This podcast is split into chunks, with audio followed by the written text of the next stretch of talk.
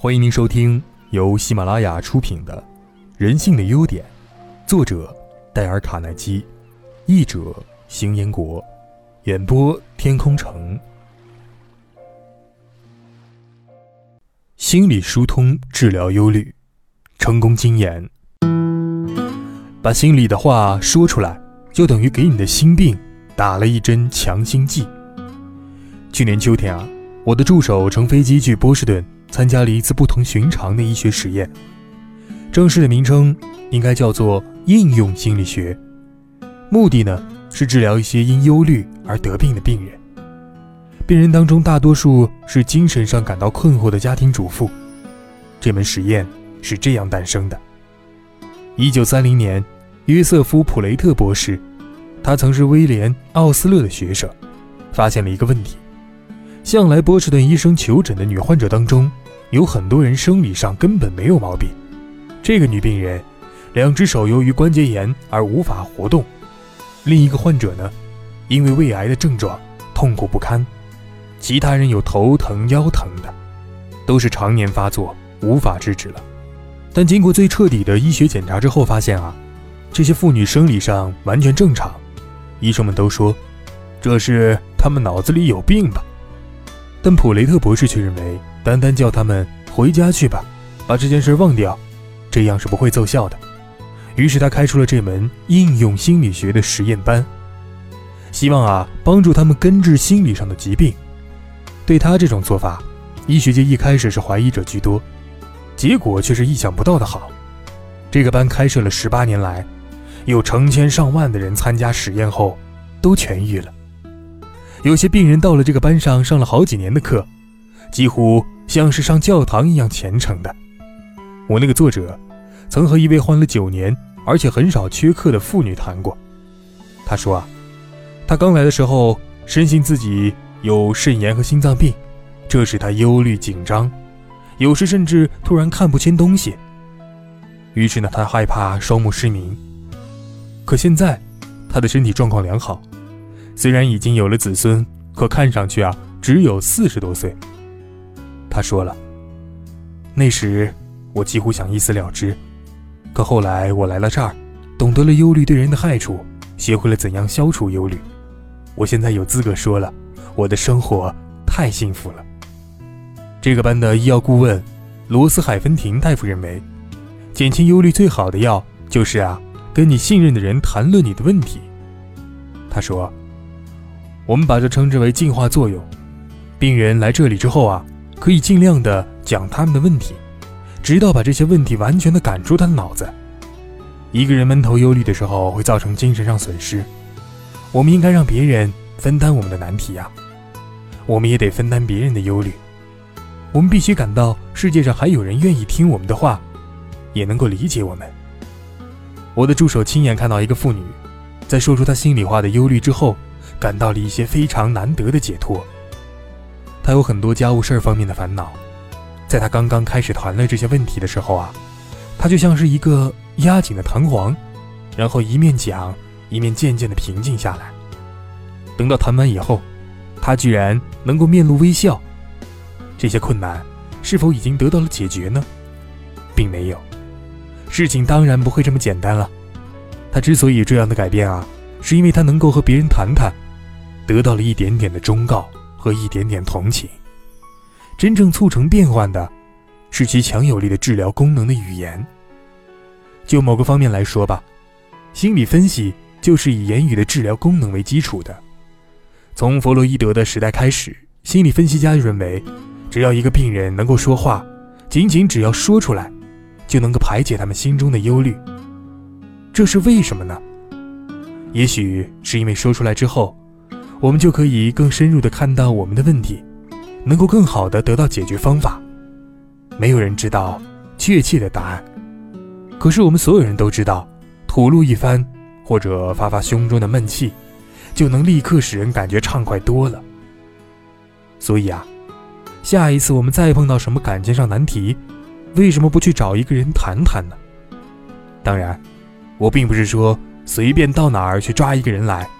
就把我们心中所有的苦水和牢骚说给他听。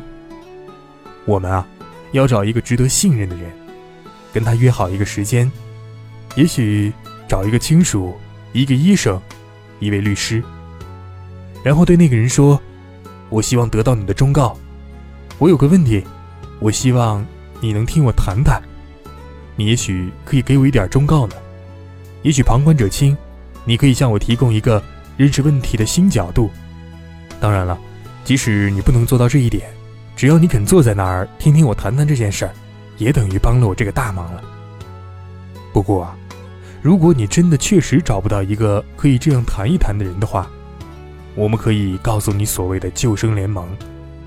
这个组织和波士顿那个医学课程完全没有关联。这个救生联盟啊，是世界上最不寻常的组织之一。它的组成是为了防止可能发生的自杀事件。可是多年以后。他的服务范围扩大到了给那些不快乐或者情感方面所需要人的以精神上的安慰。我去见过几次罗娜·彭尼尔小姐，她经常和那些到救生联盟来的人谈谈，把心事说出来，就是波士顿医生安排的课程中最重要的治疗方法。下面呢，还有一些我们在那个课程里所得到的概念。如果你是一个家庭主妇，你在家里就可以做到：一、准备一本提供灵感的剪贴簿，你可以构上自己喜欢的、可以鼓舞你的诗，或者名人的格言。往后啊，如果你感到精神颓丧，也许在本子里就可以找到治疗的药物。波士顿医院的很多病人都把这种剪特布保存了很多年，他们说啊，这等于是替你在精神上打了一针。第二，不要为别人的缺点太操心。不错啊，你的丈夫确实有很多的缺点，可是如果他是个圣人的话，恐怕他根本就不会娶你了，对不对？学习班上有一位妇女，通过学习，发现她自己恰恰是一个专门苛责别人、爱挑剔，还常常拉一张长脸的妻子。当别人问他，如果你的丈夫死了，你会怎么办呢？她才发现她自己的短处，她当时着实大吃一惊，连忙坐下来，把她丈夫所有的优点都列举出来。她所列的那张单子啊，可不短。所以呢，如果你觉得自己嫁错了人，不妨也试试这种方法吧。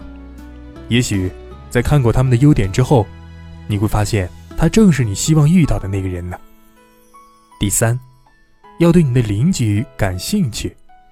对那些和你在同一条街上共同生活的人，抱有一种很友善也很健康的兴趣。有一个很孤独的女人，觉得自己非常孤立，一个朋友也没有。有人劝她，试着把她一个人碰到的人做主角，编一个故事。于是她开始在公交车上为他所看到的人编造故事。他假想那个人的背景和生活情形，试着去想象他们的生活怎么样。后来啊，他碰到别人就聊天现在呢，他非常快乐，变成了一个很讨人喜欢的人，也治好了他的所有痛苦。第四，今晚上床之前，先安排好明天的工作程序。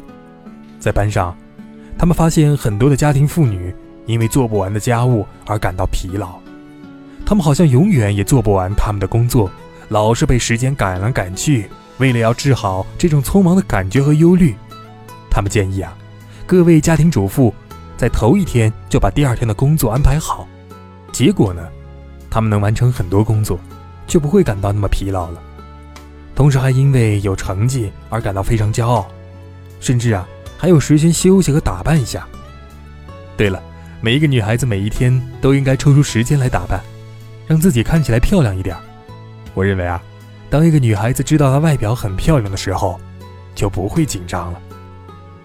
第五，避免紧张和疲劳的唯一途径就是放松。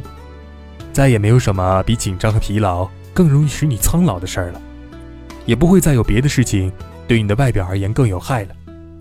我的助手在波士顿思想控制课程里听到了负责人保罗·强森教授谈了很多很多我们已经讨论过的原则。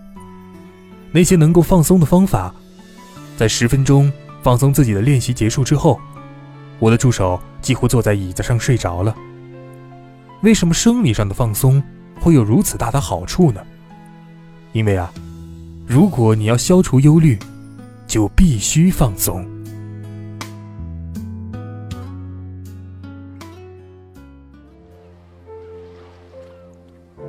各位听众，本集已播讲完毕，感谢您的收听。